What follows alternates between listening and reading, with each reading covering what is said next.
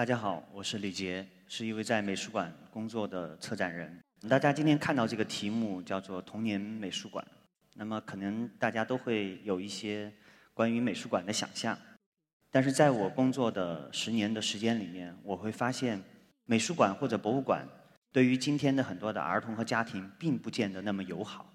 比如说，我听到过很多家庭的抱怨：美术馆和博物馆的灯光太暗，或者是作品的信息太少，或者是导览员只是自顾自的在讲，孩子们只能跟在后面。今天我们就讲一讲我们美术馆的一个项目，叫做 iStar。在二零零八年的时候。啊，我们的馆长孙俪女士带着团队，其实去到了灾区。大家都知道，二零零八年汶川啊遭遇了特大的地震。在那个时候，我觉得成都这个非常休闲的城市，其实在基因上产生了非常大的改变。因为更多的人开始不是只是关心自己的生活过得如何舒适，而是开始关心他者。当我们美术馆的团队进入灾区的时候，其实有一种挫败感。因为面对那么极端的天灾的现场，可能很难以去想象我们应该怎么去做。所以说，我们就只能去帮助在地震当中失去亲人这些孩子们去做心理的康复，通过艺术课堂的方式去帮助他们。那么在那个之后，A 四美术馆从一个单纯的当代的艺术中心开始去向着更多的公共教育去转型。到了二零一一年的时候，我们策划了真正为了孩子们。来做的第一场展览，这个展览的面积非常非常小，只有一百平米。我们跟植物学家、跟景观设计师、大学生和社区的孩子们一起合作，孩子们会因此而每个星期都会来几次美术馆，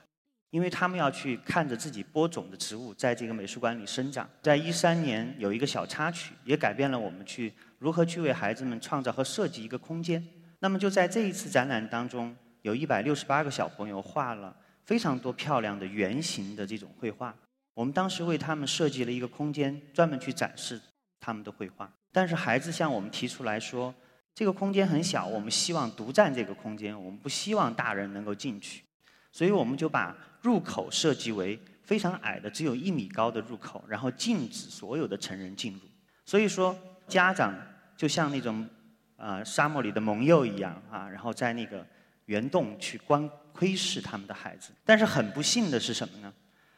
这些圆盘都是用很细的鱼线挂在这个天花板上的。孩子们进去用了一天的时间，就把里面上百个圆盘拽到了地上。所以我们非常的苦恼。我的同事告诉我说，这是一个设计事故，我们应该把这个门关上，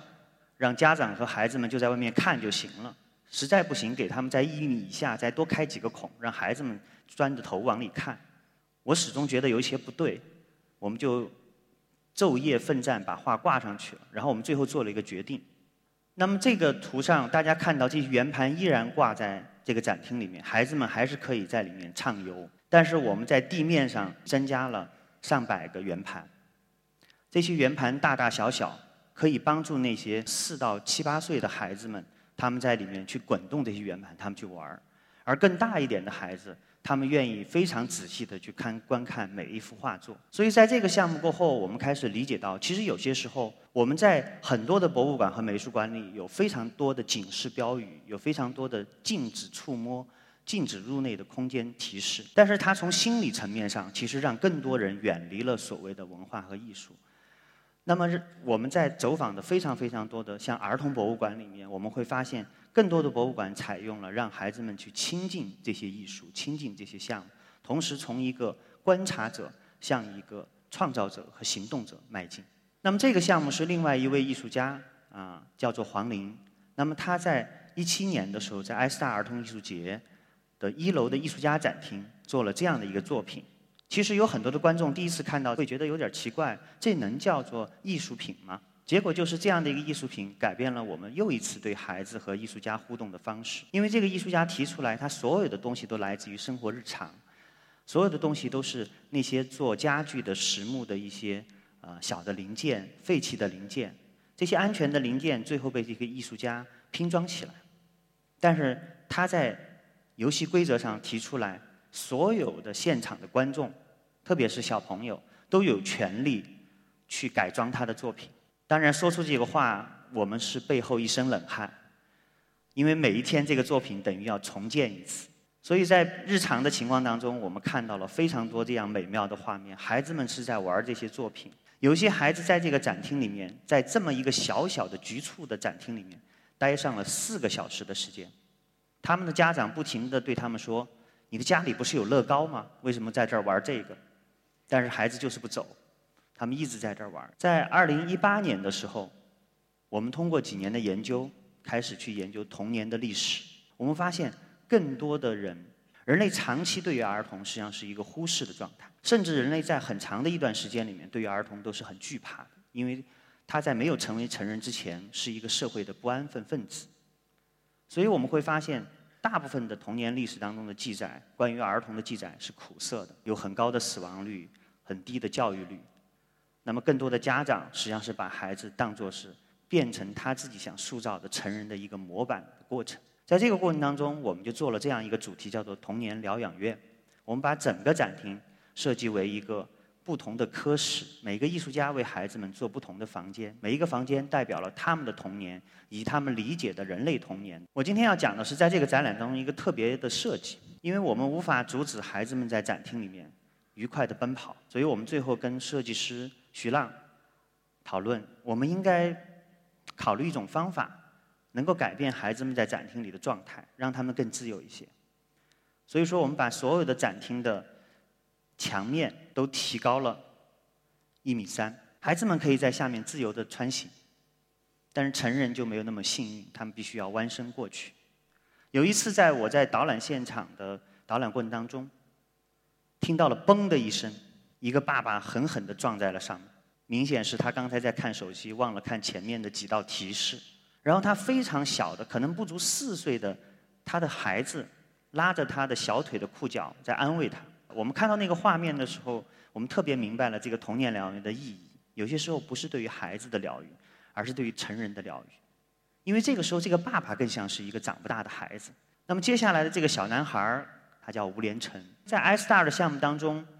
我们有一个非常重要的板块就是我们专门独立了一块展厅和专门的一个展览。是由孩子们自己来创作，它不同于那些比赛或者是单纯的孩子们来投稿的作品。每一次都是以孩子们的想法作为主题啊来去策划的这种展览。那么吴连成小朋友和他的团队通过民主选举的方式，最后从四十六个人的小朋友小组当中脱颖而出。但是他非常会做人。他把剩下的小朋友都作为他的副导演，舞蹈很厉害。因为那个时候我正在国外做美术馆的调研，有时差的关系，所以说舞蹈偷偷的用爸爸妈妈的微信跟我讨论他的剧本。那么我们会经常会接到可能有几十条甚至近百条的五十九秒的留言，是来自于舞蹈像机关枪一样的非常生动的说评书一般的。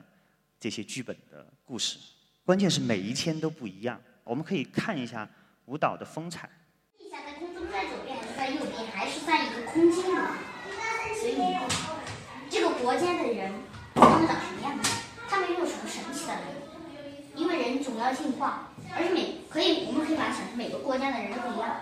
比如说一个国家，他们那里的人手可以伸很长；一个国家的人，他们脑洞很。他们脑袋很大，大脑利用率开发到百分之一百。也可以说，那里有一个国家，他们专门负责控制空间、控制时间，他们可以穿越到任何维度，甚至十二维、十二维的对他们来说都是小菜一碟。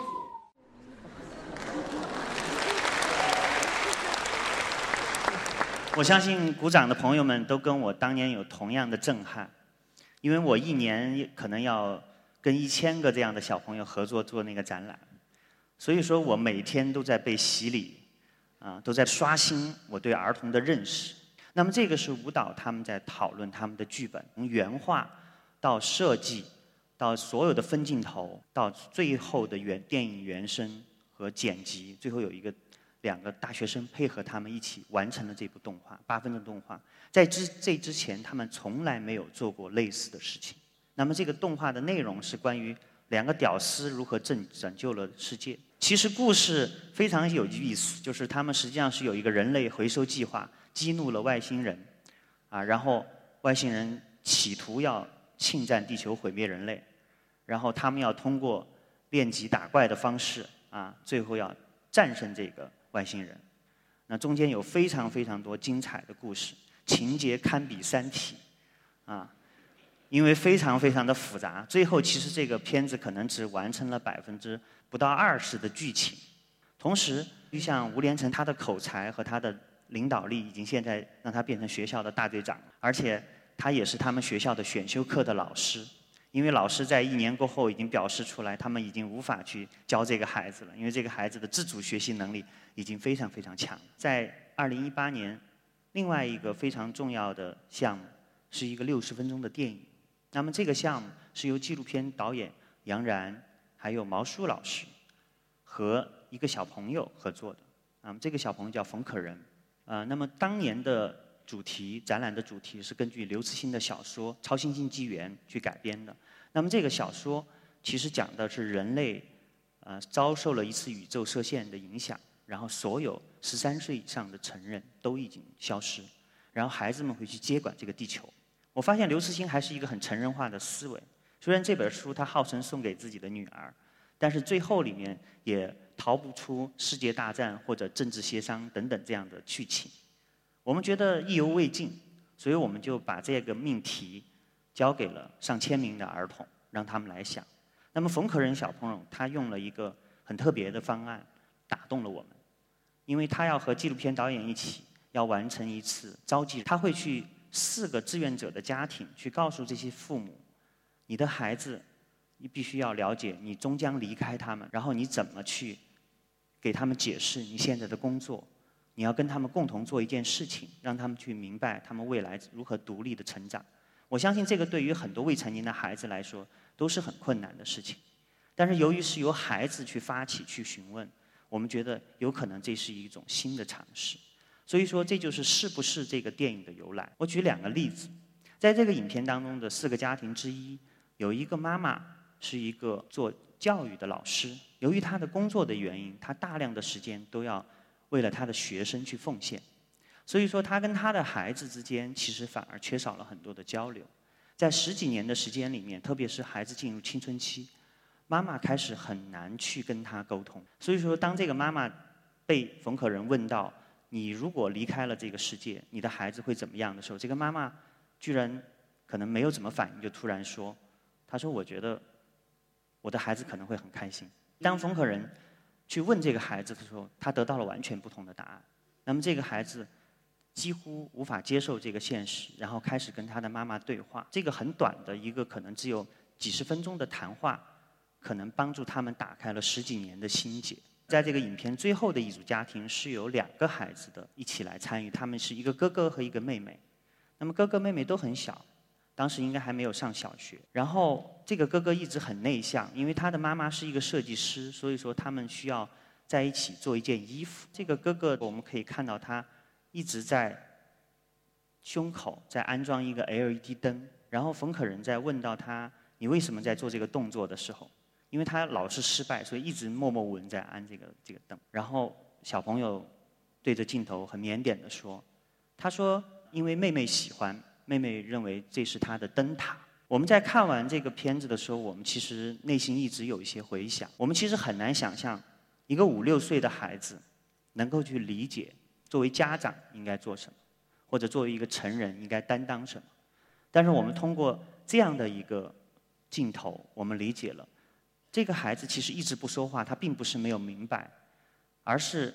他用他的方式在表达，因为他知道如果。他的爸爸妈妈不在这个世界上，他就是他的妹妹妹唯一的家人，他就是这个家的一家之主。那这儿有一本很其貌不扬的一个小本子，这个小本子是我二零一七年发现，是由三个非常可爱的小女孩从九岁开始，花了三年的时间，偷偷的在学校里面通过传递的方式写满的一本本子。这个本子是带锁的，所以说他其实很多人都不知道。这个本子里是干什么？包括他们的父母和他们的老师。最后有一个他们非常信任的老师，当然他也很信任我，因为那个人是我的太太。然后最后这个人，这个老师就把这本册子给我看，然后我看了过后我震惊了，因为这个三个小女孩儿，她们要干一件很伟大的事情，因为她们要建立一个国家，打引号的国家。这个国家的名字叫做“嘎嘎国”，所以我就跟他们讨论说，有没有可能，我们干脆把这个项目搬到我们的美术馆，我们在美术馆里实现你们对于国家的想象。当然，这个小朋友就觉得那肯定可以啊，那就让我来做主吧。然后最后呢，通过美术馆，那么一共有一百多个孩子一起来参加。那么这些孩子很多都是在一个叫 ZM 艺术教育工作室一起学习艺术的孩子们。这个是他们最后的展厅。这是他们设计的国旗，在这个国旗的旁边有他们大使馆入口的接待处。这个国旗上面还有一些很有意思的信息，比如说大家会发现这个字大家读不懂，是因为他们创造了一个语言。我就问他们，我说你们都做了这么酷的事情了，为什么还要那么费劲去创造语言呢？他们告诉我，因为犯法呀，因为他们知道不能在一个国家建立另外一个国家，所以说他们要用一套所谓的。语言的方式像达芬奇一样，做一套成人看不懂的语言。这是他们用他们的语言写的他们国家的宪法。他们在这个宪法的第一条写了一句话，叫做“嘎嘎国是一个君主立宪制的共和国”。然后当时我们很震惊啊，然后我一回想发现不对，又是君主立宪制又是共和国，这不是矛盾的吗？他们说这不是很明确吗？你看那个英国也是君主立宪制，但是那个女王一点用都没有，她就是一个宠物，跟我们的嘎嘎国的。鸭子公主是一样的，所以说我们真正的国体实际上是一个共和国，叫宇宙共和国。后来我们发现他们还有更好玩的事情，真正的大使馆是要运作的，因为他们的级别比我高，所以说我无法安排他们的工作啊，他们想什么时候来就什么时候来。所以呢，在现场有非常多的观众，每天都在等待他们发护照本儿。然后他们设计了八道问题啊，第一道问题就是刚才大家看到那个国旗，请问这套国旗上面。的蛋是鸡蛋还是鸭蛋？我们发现对于儿童这个问题根本不是问题，但是对于很多的成人，特别是不认真看展的成人，大部分问题都答不上来，所以很多人都偷偷的让我们给他们递答案啊，能够帮他们获得一个这样的嘎嘎国的护照。然后我们会发现他们有非常严谨的地理系统啊，而且这些东西都是有互文关系的。我们会看见这些地图当中有非常丰富的。啊，地理常识、空间，包括他们的生理结构是怎么回事儿，以及他们的拼音表，就是他们的关键词的这个语言的系统和他们的货币。当然，我们可以发现他们的货币通货膨胀还是很厉害的。我拿出这一张图，特别想告诉大家的是他们的严谨性。我们会发现这些孩子们他们在现场也做了很多装置的艺术作品，这些是他们的。宇航飞船就是嘎嘎国是如何飞到地球来的，做了一个巨大的装置。他们也有像圣经一样的神话的历史，同时他们有很璀璨的艺术作品。左边那张图呢，他们在博物馆里展出的时候是，呃，因为有一个嘎嘎国的敌人啊，是一个长得像鸡爪子的一个外星民族，驱赶了他们啊，侵略了他们的国土，然后最后呢，逃到了地球，他们整体逃到了地球，然后受到地球文明的影响，所以才会出现这个蒙娜嘎莎这幅名画。这幅图我特别想多讲两句，是因为他们在某一个角落画了一张霍嘎尔学校，这个是嘎国的学校。那么大家都可以看见，这个是这个学校外立面看到的墙体，没有一个窗户，都是装饰物。但是呢，他们的这个旁边呢，会有一个跳板、跳楼台，所以孩子们是通过跳楼的方式毕业的。其实，在这个他们画这幅画前不久，呃，出现了一些。学生自杀的情况，我们发现中国很多时候我们没有太多的心理干预在学校里，所以说很多的孩子把这些信息其实留存到了他们的意识当中，他们不知道如何去疏解。但正好通过这个项目，他们表达了一下，他们认为跳楼是一件很危险但是又很酷的事情，因为这在霍嘎尔学校，你毕业跳楼的话，你不会死，因为你会掉到一个清澈的蓝色的水里面。这个水有一种特殊的功效，大家跳进水了过后，你所有对于学校和教育的痛苦、的抱怨、的负能量的所有的东西，都会被这个水吸收掉。最厉害的一点是在于，这个吸收的东西是在这个学校像冰山下面更大的一些建筑体都是实验室，在这些实验室里面，可以分类的把这些负能量通过机器的吸收的转化，变成什么呢？变成能源。我特别问了一句：“这个能源对于这些学校是干什么的？”他们告诉我，能源是帮助这些学校继续招生的。我听过这么多精彩的小说、短篇小说，去描绘对于今天教育体制的反思和批评，我没有看到过这么精彩和有锐度的言论。孩子们就是很多就是小学生、初中生，他们刚刚开始对教育开始有各种想法的时候，他们就开始提出来了这些部分。而且他们这个不是一个简单的创意，他们是非常详细的把所有这些跳楼台的规则，你如何毕业、怎么跳下去的方法，以及他们学校的老师的状态、课程都写了出来。他们是非常严谨的在做这件事情。到了今年，我们的主题就回到了学校。那么，iStar 今年给孩子们开放的主题叫做“再见学校，你好学校”。然后今年我要下岗了，因为我需要把我的策展人的工作也交给孩子们。那么我们就开始提前了几个月的时间，在各种学校，从幼儿园到高中去做各种公开课和工作坊。那么这个是在成都实验小学，很多的孩子们。通过回答我们的问卷，参与到这个项目当中来，然后他们通过自己来提报方案，像写论文和策划书一样，来完成他们对于展览的想象。我们很难想象成年人会写方案，撅着屁股写到桌子上去，但是他们会非常激情的来做这件事情，因为这是他们最想做的事情。这些是来自于各个学校的呃很多很多的问卷，因为孩子们有可能无法用语言来去。回答我们的问题的时候，或者他们自己写的问题，他们就用图画来完成。我认为他们有特别